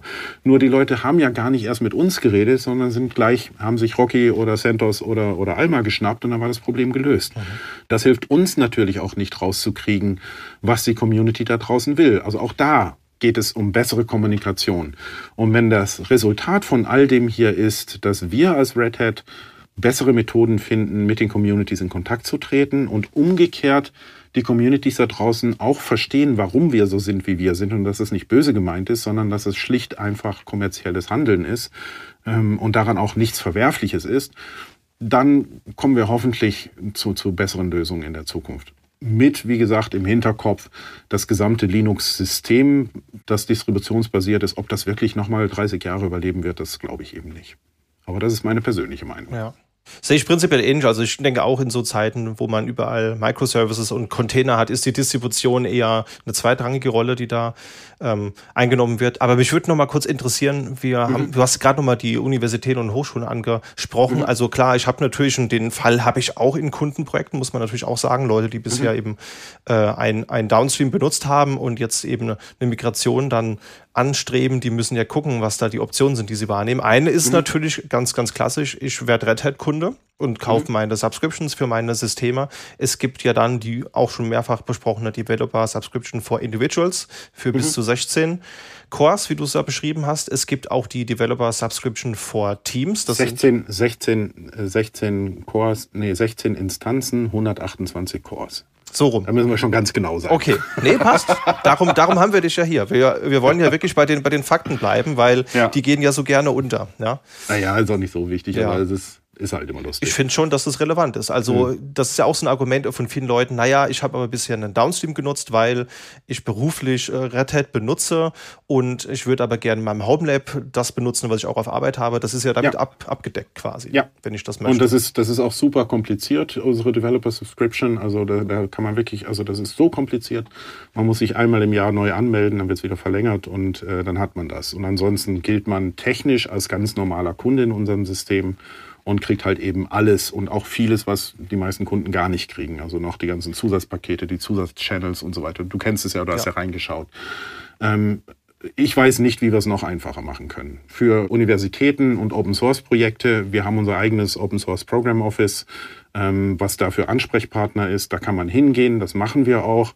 Ähm, das kommt dann ein bisschen auf die Region an. Also in manchen Ländern haben wir zum Beispiel komplette Rahmenvereinbarungen mit den jeweiligen Wissenschaftsministerien oder halt die Ministerien, die zuständig sind für die Bildung, ähm, so dass da dann auf der Landesebene das schon alles geklärt ist. Äh, in anderen Ländern sind das einzelne Verträge mit Projekten und äh, Universitäten. Es ist auch immer die Frage, was ist eine Universität? Also in Deutschland ist es relativ einfach und klar geregelt, aber in anderen Ländern ist das völlig anders. Also da kann mehr oder weniger jeder sagen, ich bin eine Universität. Ähm, also auch da es gibt jetzt nicht den, die One-Click-Lösung, aber es gibt das offene Angebot von unserer Seite. Und da muss man halt einfach mal kurz mit uns reden, setzen wir uns zusammen. Und wenn es nicht passt, dann muss uns auch keiner kaufen. Mhm. Und wenn's, wenn wir es gratis machen können, wenn wir es äh, im, im Rahmen, wir haben das ja mit einigen Universitäten, da kann man auch einen Red Hat Certified Engineer machen als Student, ähm, ohne dass es Geld kostet und so weiter. Wir ah, haben ja. dieses Academic-Programm. In Deutschland nicht übrigens. Mhm. Da geht das nicht. Das hat rechtliche Gründe. In Deutschland dürfen solche firmenbezogenen Zertifizierungen nicht an öffentlich finanzierten Universitäten gemacht werden. Weil, okay. ne, wir können zwar, und, und das ist auch immer super lustig, dann kommen die zu mir und sagen, ja, also von Adobe und von Microsoft kriegen wir 90% Rabatt. Und ich so, ja, und ich liefere euch Open Source. Wie viel Rabatt wollt ihr noch haben? Ich, ich, ich, also ich, ich verstehe das nicht. Also ihr könnt das doch, also, ne, also diese Diskussionen kennen wir auch. Und äh, auch da, wie gesagt, es gibt da keine One-Click-Patentlösung, redhat.com slash gratis für immer, ähm, sondern es gibt sehr viele Programme, die jeden auch unterstützen, wo wir auch lange dran gearbeitet haben, die vielleicht auf den ersten Blick ein bisschen kompliziert ausschauen, aber es ist wirklich nicht so. Und wer ein Problem hat, mein Kanal ist immer offen. Also man kann mich immer auf Mastodon oder sonst irgendwas erreichen. Kann ich denn, wenn ich die persönliche individuelle Developer-Subscription habe, auch die Knowledge Base benutzen? Das habe ich jetzt gar nicht ausprobiert. Ja. Das geht aber auch, okay. Ja, klar. Das ist ja auch häufig ein Argument, dass man sagt, naja. Du darfst auch, du darfst auch Produktivsachen darauf fahren. Mhm, genau. Es ist nicht nur für Developer-Sachen. Du kannst auch, wenn du ein Verein bist zum Beispiel, irgendein Verein, ob gemeinnützig oder nicht, das spielt jetzt keine Rolle, Fußballclub. Was weiß ich. Ich bin zum Beispiel äh, Mitglied bei Computertruhe, wo wir also Computertruhe, wo wir alte Computer, die aussortiert werden, teilweise von Firmen und so weiter, aufbereiten, an Flüchtlinge geben, an, mhm. an ähm, Sozialhilfeempfänger und so weiter. Ähm, und solche Vereine sind absolut prädestiniert, wenn die ein, zwei Sysadmins haben, Developer Subscription, Thema gegessen. Also und dann kann man die ganze Infrastruktur mit Red Hat Enterprise Linux fahren. Dafür ist das Programm gedacht. Es ist nicht nur für Developer, aber wir hoffen natürlich schon, dass wir damit auch Leute reinziehen, die genau in solchen Kontexten arbeiten, die uns wiederum Feedback geben, und weil sie die Knowledge Base haben, sie können auch äh, äh, mit uns kommunizieren und so weiter. Ähm, und dass wir dadurch wieder mehr lernen, wie wir unser Produkt noch besser machen, damit wir noch mehr davon verkaufen. Verdammt nochmal, wir sind ein kommerzielles Unternehmen und wir schämen uns auch nicht dafür. Mhm. Lass uns gegen Ende nochmal darüber sprechen. Es ist ja auch immer noch äh, CentOS Stream als weitere Option im Raum. Ja. Und ich kann mich daran erinnern, es gab damals auch eine große Diskussion, warum man denn, und, und das, und das finde ich dann, das war das Falschste, was ich gehört habe, Rolling Release Betas benutzen soll. Oh, ja. Oh Gott, und ähm, ja, ja. Und als, und als Gegenbeispiel, finde ich, kann man da den CERN nennen. Also auch da haben wir ein PDF oder zwei Links in den Show Notes für euch, liebe Zuhörer, weil ähm, CERN setzt ja auch Stream breitflächig ein. Die haben eine Migration gehabt, wo sie auch viel äh, ihre alte CentOS-Maschinen ablösen mussten, kann ich mich dran erinnern. Und sie haben in einem, in einem PDF oder in, einer, in der Präsentation genau begründet, warum sie jetzt Stream genommen haben, statt einem mhm. anderen Downstream. Ja, da müssen wir sogar noch weiter zurückgehen. Es gab ja auch noch Scientific Linux. Stimmt, gab es auch noch, ja, ja das, richtig. Und, und Scientific Linux war ja... Ähm, also da war die Herausforderung im CERN, dass die halt riesige Fuhrparks haben ähm, und äh, REL nicht unbedingt ideal ist für diese wissenschaftliche Arbeit, weil da sehr spezielle Bibliotheken und Hardware verwendet werden mhm. und das passte nicht ganz. Und dann haben die gesagt, also wenn das dann aber erstmal läuft in so, in so einem HPC, also so ein äh, ähm, High, High Performance Computing, Entschuldigung, ja. äh, High Performance Computing Umfeld, äh, dann packen wir das auch nicht mehr an. Also da werden ja, da wird jetzt nicht jeden Monat geupdatet, nur was irgendein neues CVE gibt, weil das sind komplett getrennte Welten. Da ist, ist alles nicht so wichtig. Und da haben wir dann äh, mit dem CERN auch zusammen gesagt, übrigens Red Hat und CERN zusammen, ja, es macht Sinn und deswegen machen wir Scientific Linux. Mhm. Ähm, und das, wenn man jetzt kurz drüber nachdenkt, macht es nämlich auf einmal viel mehr Sinn das, was wir damals mit Scientific Linux gemacht haben, ist eben genau das, was wir auch mit CentOS Stream machen wollen. Also eine solide Basis, wo aber auch Sachen schon weiterentwickelt werden können. Und das ist genau das. Und deswegen sagen die jetzt, ja klar, also das ist, also jetzt haben wir ein CentOS Stream, das ist dann mehr oder weniger äh, neuer Name für das alte Konzept, was wir früher Scientific Linux nannten. Und das ist die Art von Innovation und Zusammenarbeit, die ich meine. Wir haben immer mit dem CERN auch sehr produktiv zusammengearbeitet. Da haben auch äh, Entwickler von uns direkt da gesessen. Das ist übrigens auch ein wunderschöner Ort, wenn man da mal ist. Ähm, und, und die haben ein wunderschönes Auditorium, wenn man da mal die Ehre hat, einen Vortrag zu halten, kann ich wirklich nur empfehlen. Das glaube ich. Ich habe da mal Bilder gesehen. Also das ist ja, ja ist e extrem beeindruckend. Genau. Und das ist die Art von Zusammenarbeit, auf die wir sehr stolz sind und die wir auch gerne mehr hätten. Also deswegen, man muss sich nicht scheuen, mit uns zu reden. Und nur weil man keine Lust hat, mit uns mal ins Gespräch zu gehen, dann zu sagen, dann nehme ich lieber ein Rebuild und prügel mich damit rum, kann man machen. Also ist nicht meine Entscheidung. Ich kann nur das Angebot machen, mehr nicht. Das ist absolut richtig, ja. Und was ja auch häufig so ein Argument war, und das hat CERN aber eigentlich entkräftigt, ob Stream überhaupt für Produktionsworkloads geeignet wäre. Also ich glaube, jedem ist mittlerweile bekannt, das ist weder Rolling-Release noch ist es eine Beta. Ja, also ja. wir alle kennen diese, diese Grafik, wo wir sehen, von Fedora wird abgezweigt und solange es ein RHEL 8, ein RHEL 9 gibt, ist Stream eben das Äquivalent zu dem, was das nächste Minor-Release wird. Ja. Ähm, aber wie würdest du das ein, einordnen? Äh, Produktionsfähigkeit und ABI, also nicht A, API, sondern ABI-Stabilität gegenüber REL. Kannst du dazu was sagen? Ja, ganz einfach. Kauft eine REL-Subscription. Hm. Also entschuldige bitte, was soll ich sonst sagen? Also ich kann nur für mein Produkt garantieren. Mhm. Ja, das bauen wir, das äh, liefern wir und so weiter. Was die Rebuilds da wirklich genau machen und wie kompatibel oder nicht die sind, das entzieht sich einfach meinem Einfluss. Da bin ich der falsche Ansprechpartner. Ich werde logischerweise sagen, macht mich reich, kauft wie Hölle Subscriptions, sorgt dafür, dass meine Rente sicher bleibt und so weiter. Ähm, Du verstehst den Punkt. Ja. Also ähm, ich kann nur für mein Produkt reden, weil da gelten die Zertifizierungen und sonst was. Und wer für produktiv ein, ein, ein Rebuild einsetzen will, ähm, kann man machen, haben auch sehr viele gemacht. Ich, also ich weiß von ganz vielen Hosting-Companies, die das gemacht haben, äh, weil es eben der Vorteil von jedem Rebuild von RHEL ist, ist eben diese Langzeitstabilität, die eben gratis mit dazukommt. Äh, die gibt es bei Debian zwar auch, aber auf einer anderen Basis. Mhm. Ähm, und äh, von daher, ich kann das alles nachvollziehen, aber ganz klar, wir haben dieses Produkt gebaut, um genau diese Frage zu beantworten und um genau diese Leistung zu bieten. Und daher werde ich keine andere Antwort geben. Ja. Genau. Habt ihr denn generell, also jetzt nicht durch diese Ankündigung, aber es gab mhm. ja auch die CentOS Stream -An Ankündigung, habt ihr da irgendwelche Veränderungen in eurer Userbase gemerkt? Also habt ihr mehr Kundinnen dazu gewonnen oder sind auch welche abgesprungen? Das kann ja auch in beide Richtungen eine Veränderung Nö. geben. Nö, da sehen wir nichts. Ja. Okay. Also ganz klar, also äh, es mag Änderungen geben, aber im, im, im Großen Ganzen ist das alles relativ stabil gegeben. Es gab eine große Änderung vor Jahren, als Oracle mit Oracle Enterprise Linux kam. Mhm. Da haben wir tatsächlich einen sehr großen Kunden verloren. Und okay. das war Oracle. Ach so, ja, klar, logisch. ja, klar, logisch, ja. Ne? Ansonsten, man, man, unsere Zahlen, äh, also wir sind ja jetzt Teil von IBM und unsere Zahlen werden ja veröffentlicht. Unsere Zahlen wachsen weiterhin so, wie wir das gerne sehen wollen. Mhm. Das heißt, uns haben die Rebuilds in dem Sinne von, vom, vom Geschäft her äh, nie richtig gestört. Also das, das, das nicht. Man kann alle möglichen Theorien anstellen, was wäre wenn. Also hätte es nie CentOS gegeben, wie sähe dann unser Markt aus? Äh, das, das sind aber Spielchen, die mache ich nicht. Also ja. da, ne, ich, ich sehe das, was hier läuft. Wir haben stabiles, gesundes Wachstum. Seit 30 Jahren machen wir dieses Open Source als, als Basis für unser Geschäftsmodell. Äh, das funktioniert weiterhin. And that's it. Also mehr kann ich dazu jetzt auch nicht mehr sagen. Absolut, ja. Vielleicht beenden wir damit, wie denkst du, sieht denn die Zukunft von REL und Stream aus, gerade wenn man vielleicht auch jetzt die, die neuen Friendly Forks, die es jetzt da auch gibt oder weitere, mhm. die in Diskussion sind, wie denkst du, wird da die Zukunft aussehen? Was ist so dein, dein Bauchgefühl, das du hast?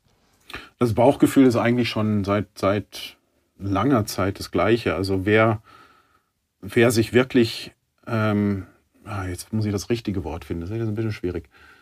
Wer die Zuverlässigkeit braucht, ich wollte nicht sagen, wer sich abhängig macht, äh, wer, die, wer, die, wer die Zuverlässigkeit braucht für seine kommerziellen, produktiven Einsätze von Linux, der hat zwei Möglichkeiten. Entweder macht alles selber oder er nimmt jemanden, der sich damit auskennt. Und dieser jemand, der sich damit auskennt, es ist mein Job als Red Hatter dafür zu sorgen, dass ich die erste Wahl bin. Und dazu brauche ich gute Argumente. Und die habe ich auf der technischen Seite, die habe ich auf der Kundendienstseite, die habe ich auf der Langzeitstabilitätsseite und so weiter und so weiter. Ähm, die Downstreams haben die auch, indem sie unseren Code nehmen und äh, den weiterverwenden, wie es sich auch gehört im Open Source Bereich. Trotzdem bin ich natürlich des Brot ich ess, des Lied ich sing. Ich glaube, dass äh, Red Hat als Basis zumindest für ganz viele dieser Einsatzbereiche weiterhin gesetzt bleibt. Ich sehe jetzt, egal was wir jetzt alles besprochen haben, aber über eine Sache sind wir uns, glaube ich, einig. Im Marktgefüge selber hat sich eigentlich nichts verändert. Also es ist immer noch das Gleiche. Red Hat ist, ist der große Platzhirsch. Dann gibt es noch die SUSE, es gibt noch Canonical ähm, und noch ein bisschen Oracle und so weiter. Und dann gibt es auf der anderen Seite die ganze Community-Welt mit Debian und mit, mit äh, vielen Abkömmlingen und sonst was. Und, und, und dieses Kräfteverhältnis, diese Marktverteilung ist eigentlich seit langer Zeit sehr stabil. Und da haben sich gewisse Ökosysteme geformt äh, in beide Richtungen und das ist auch super und wir befruchten uns auch gegenseitig. Also wir haben ja auch Debian-Entwickler direkt bei Red Hat arbeiten zum Beispiel. Mhm. Ähm, wir haben auch als Red Hat wahnsinnig viel Code geliefert an Projekten, die wir gar nicht in unseren Produkten drin haben, weil sie wichtig sind für das Ökosystem. Und solange wie wir so weitermachen, ähm, ist es mein Job als Red Hat dafür zu sorgen, dass ich erste Wahl bleibe. Und das ist stinklangweiliger Wettbewerb im Markt. Ähm, und das ist gut so. Ähm, wird Red Hat komplett verschwinden? Glaube ich nicht. Wird Red Hat gigantisch groß werden? Glaube ich auch nicht. Wird diese Balance weiterhalten? Ja, wenn wir das alle akzeptieren und ja, wenn wir alle fair miteinander umgehen und wenn wir bereit sind, voneinander zu lernen. Meine Tür steht immer offen. Das ist doch ein schönes Schlusswort, Jan. Also ha. hast du sehr gut auf den Punkt gebracht. Gibt es noch irgendwas, das ich dich fragen sollte oder irgendetwas, das, das du noch loswerden möchtest? Ich hätte, also ich hätte gehofft, wir hätten diese ganze Diskussion vor allen Dingen in der Öffentlichkeit anders geführt und führen können. Und ich hoffe, dass wir alle da zumindest ein bisschen was draus lernen, ähm, dass das, was du auch immer wieder gesagt hast und ich auch, egal was ist, egal wie man denkt, wir reden immer über Menschen. Red Hat ist kein anonymes Biest mit, mit, mit Vampirzähnen oder sonst was. Wir sind eine Firma mit über 20.000 Menschen, die hier arbeiten und zwar auch gerne arbeiten. Ähm, und das sollte man bei allem nicht vergessen. Genauso umgekehrt, wenn man mit der Community redet und so weiter. Ähm, auch da immer versuchen, eine Kommunikation zu finden. Aber wenn es nicht geht, dann muss man auch ganz klar Grenzen ziehen. Absolut, ja. Deswegen war es mir auch so wichtig, auf jeden Fall dich hier nochmal als Gast zu haben. Also da auch vielen mhm. Dank nochmal, dass du so spontan die, die Zeit gefunden hast, denn äh, es gibt unfassbar viele Newsartikel dazu. Wir haben die Newsartikel in der letzten Folge ähm, thematisiert. Wir ähm, haben das für diese Folge gemacht und deswegen ja. war es mir wichtig, euch auch nochmal oder dich auch nochmal zu Wort kommen zu lassen, weil ich glaube, das wird in, in der Berichterstattung dann auch gerne mal vergessen, sich die, die Gegen Position anzuhören, denn dann kann auf einmal ein ganz anderes Bild bei rauskommen. Vielen Dank dafür. Ja, eben deswegen fahre ich auch so gerne zu FOSDEM, weil dann steht man sich in Angesicht zu Angesicht gegenüber und in Brüssel äh, löst ein Besuch beim Bäcker oder in der Kneipe eigentlich so ziemlich jedes Problem. Ja, das sollten wir vielleicht einfach häufiger wieder machen, diese nonverbale Kommunikation ins, ins, ins echte analoge Leben holen, denn das ist auch meine persönliche Erfahrung, dass Leute, die im Internet dir nicht sehr wohlgesonnen gegenüberstehen, wenn man sich dann mal wirklich äh, nach so einer Konferenz mit einem Bier oder einem anderen Kaltgetränk der Wahl gegenübersteht, dann, dann lassen sich da auf einmal viel einfacher Brücken schlagen. Also wir sind offensichtlich ja. nicht ganz gemacht für diese digitale Welt. Nein, unsere menschlichen Gehirne sind dafür einfach evolutionär noch nicht, noch nicht vorbereitet. Und das, das meine ich wirklich sehr ernst. Ich sehe das in den sozialen Netzwerken und das geht auch weit über unsere Open Source Community hinaus. Also ob, was Facebook und Twitter mit uns da als Gesellschaft auch machen äh, wie heutzutage Nachrichten kommuniziert werden und so weiter. Ähm, ich habe mich ja schon zurückgezogen. Also ich habe vor zwölf Jahren meinen, meinen Facebook-Account gekündigt. Ich hatte nie WhatsApp oder sonst irgendwas. Meinen Twitter-Account habe ich dieses Jahr im Januar gelöscht. Ich bin seit 2018 im Mastodon unterwegs, also im, im Fediverse.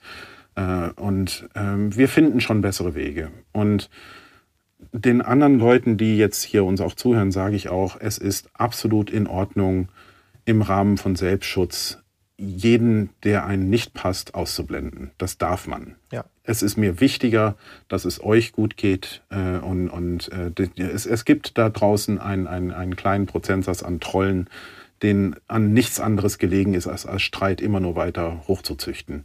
Und da darf man dann auch einfach, ich poste das auch oft genug auf Mastodon, wenn du mich folgst, dann siehst du das auch so, ich gehe jetzt ja. mal raus eine Runde spazieren und lass alles zu Hause, weil jetzt ja. habe ich echt mal die Schnauze voll. das darf man wir sind immer noch Menschen in einer realen Welt, die gerade mehr als genug Probleme hat, wenn es um Klima und sonst irgendwas geht. Und da müssen ja. wir uns auch drum kümmern. Und CentOS und Red Hat ist wirklich das kleinste Problem. Sehr, sehr schönes Wort zum Mittwoch. Dem Sinne, vielen lieben Dank nochmal für deine Zeit, Jan. Es war wirklich schön, mit dir darüber zu sprechen. Und wer weiß, vielleicht findet sich ja auch in Zukunft nochmal ein Thema, über das wir sprechen können. Hat mir sehr viel Spaß gemacht. Mich auch. So, und jetzt gehe ich nach draußen mit äh, einer Tasse Kaffee und saug mir nochmal ordentlich frische Luft rein. Das klingt gut. Viel Erfolg dabei. Bis dahin. Danke dir. Tschüss. Feedback ist uns natürlich auch bei dieser Folge wieder wichtig, liebe Zuhörer. Das heißt, wenn es Ideen, Wünsche oder Tooltips gibt, die ihr loswerden wollt, dann könnt ihr das sehr gerne per E-Mail tun. Die E-Mail-Adresse hierfür ist podcast.sva.de. Gerne könnt ihr auch einen Kommentar auf Podigy hinterlassen. Benutzt auf Social Media sehr gerne den Hashtag Focus und Linux und wir freuen uns natürlich auch über Bewertungen über den Podcatcher eurer Wahl. Vielen Dank fürs Zuhören. Wir hoffen, das Interview hat euch Spaß gemacht und ihr konntet noch ein bisschen was mitnehmen. Und dann hören wir uns in einer der nächsten Folgen wieder.